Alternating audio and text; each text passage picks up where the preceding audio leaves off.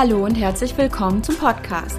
Mein Name ist Sabrina Meyer, ich bin Redakteurin der Fleischwirtschaft und stelle Ihnen die letzte Ausgabe des Podcasts diesen Jahres vor. Heute spreche ich mit Ariel Springer vom Fraunhofer Institut. Meine sonstigen Themen sind noch die Top 100 der Fleischbranche, der Deutsche Fleischkongress im November und der Niedergang der Schweinefleischnation Deutschlands. Dranbleiben lohnt sich.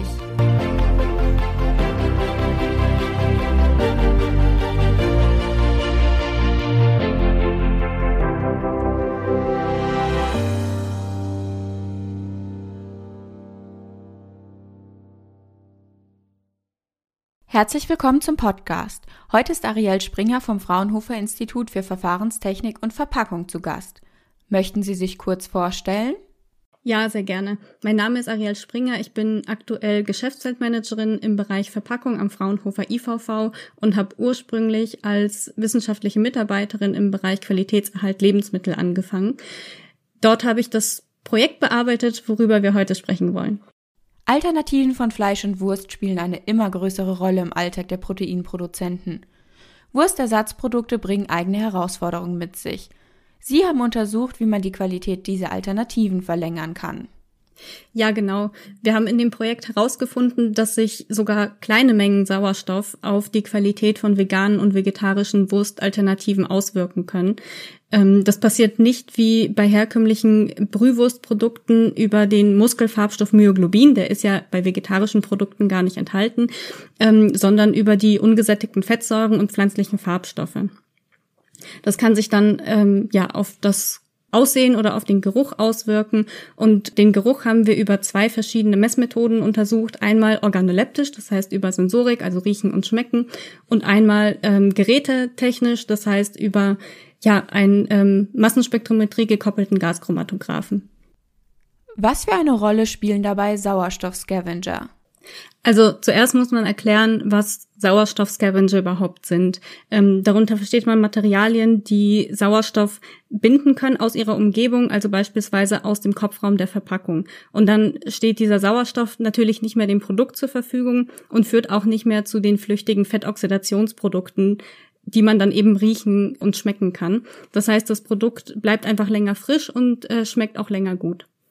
Was würden Sie sagen, können Hersteller von Wurstalternativen aus diesen Ergebnissen für sich mitnehmen?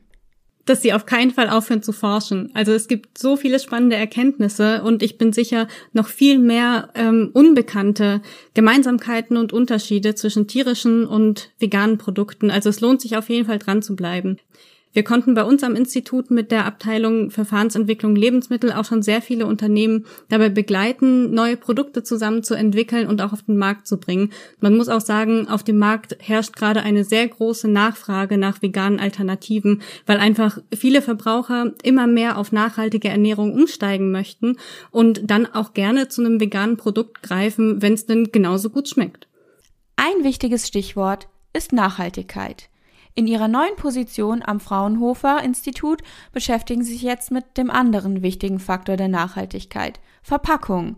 Mit welchen Herausforderungen sehen sich Verpackungshersteller konfrontiert, wenn sie gleichzeitig die Bedürfnisse an Lebensmittelschutz und Nachhaltigkeit erfüllen müssen? Für den Produktschutz ist die Sauerstoffbarriere super wichtig. Also wie viel Sauerstoff aus der Umgebung durch die Verpackung ins Innere zum Produkt wandern kann. Bisher wird das über Mehrschichtverpackungen gelöst, die eine sehr hohe Barriere haben. Das heißt, dass sie sehr wenig Sauerstoff durchlassen. Nur sind die eben weniger recyclingfähig.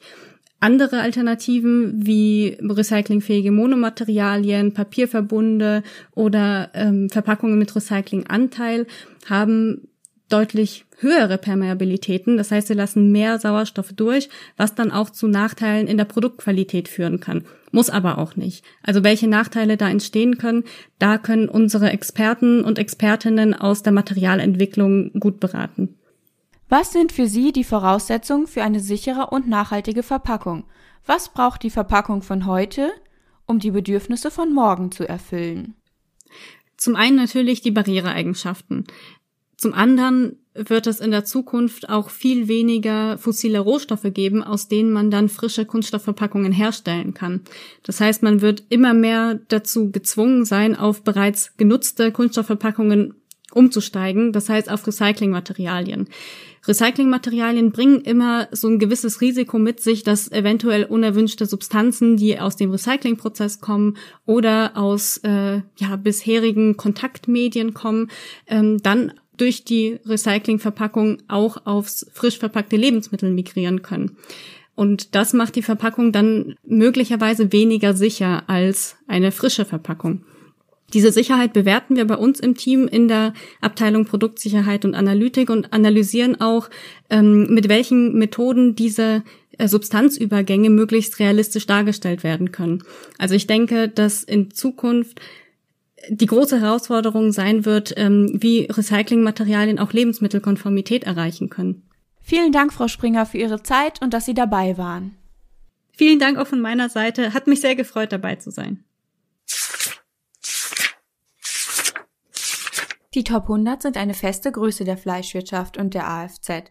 2020 präsentiert sich hier als ein turbulentes Jahr. Das aktuelle Ranking zeigt, wie sich die Pandemie auf die Branche ausgewirkt hat.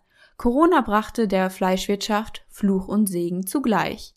Schweinefleisch- und Fleischwarenerzeuger profitierten vom wachsenden Absatz über die Supermärkte. Die Schlachtunternehmen aber lieferten ziemlich gemischte Bilanzen ab. Echte Wachstumssprünge waren selten. Wenn, gelangen sie allein durch Unternehmenszukäufe. Häufiger sieht man im Ranking der Top 100 gesunkene Umsätze. Die Anbieter von Rind- und Kalbfleisch hingegen litten unter den wochenlangen Lockdowns der Gastronomie. Auch die Anbieter von Geflügelfleisch traf die Beschränkung der gastronomischen Betriebe. Der gewachsene Umsatz im Lebensmitteleinzelhandel konnte den Verlust nicht wettmachen. Besonders schlugen die Folgen beim Branchenprimus Tönnies ein, der sonst nur Wachstum kennt.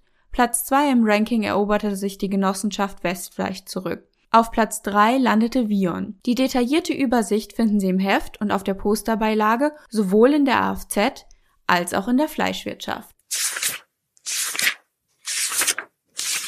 Mitte November traf sich die Branche zum Deutschen Fleischkongress. Letztes Jahr digital, dieses Jahr wieder persönlich.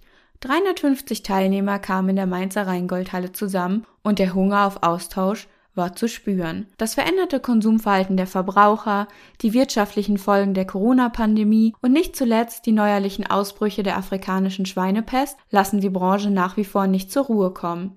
Die Notwendigkeit zu handeln, gemeinsame Lösungswege zu erarbeiten und voneinander zu lernen, war in diesem Jahr eines der Leitmotive der Fachvorträge und Diskussionsrunden auf dem schon 16. Deutschen Fleischkongress.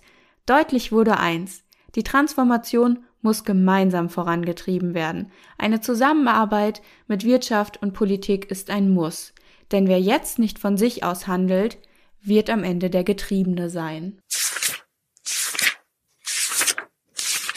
Hans-Wilhelm Windhorst beschäftigt sich in seinem Beitrag mit der Position Deutschlands im globalen Schweinefleischhandel, wie und weshalb das Land seine Spitzenstellung verloren hat. Der Aufstieg Deutschlands von einem der wichtigsten Einfuhrländer zum führenden Exportland ist eigentlich eine Erfolgsgeschichte. Doch im Jahr 2018 begann der Niedergang. Dazu trugen verschiedene Faktoren bei. Besonders deutlich wird das an den abnehmenden Schweinebeständen und den niedrigeren Schlachtzahlen. Durch den Ausbruch der afrikanischen Schweinepest und der Covid-Pandemie verstärkte sich diese Entwicklung massiv. Auch das anhaltende Preistief hatte nicht zu unterschätzende Folgen, besonders für die Schweinehalter. Dadurch sank die gesamte Erzeugung, die Einfuhren lebender Schweine nahmen ab und Exportsperren führen zu einem Einbruch beim Handel. Diese Krise ist zum Teil hausgemacht und zeigt, wie fragil das System ist. Veränderungen sind nötig.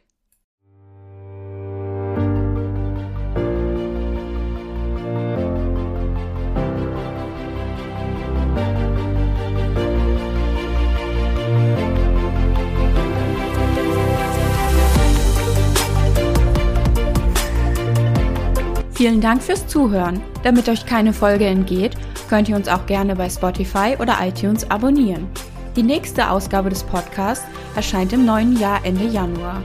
Thema ist die faire Kette von der Erzeugung bis hin zur Vermarktung. Das Team der Fleischwirtschaft wünscht Ihnen bis dahin noch eine schöne Weihnachts- und Adventszeit und einen guten Rutsch ins neue Jahr.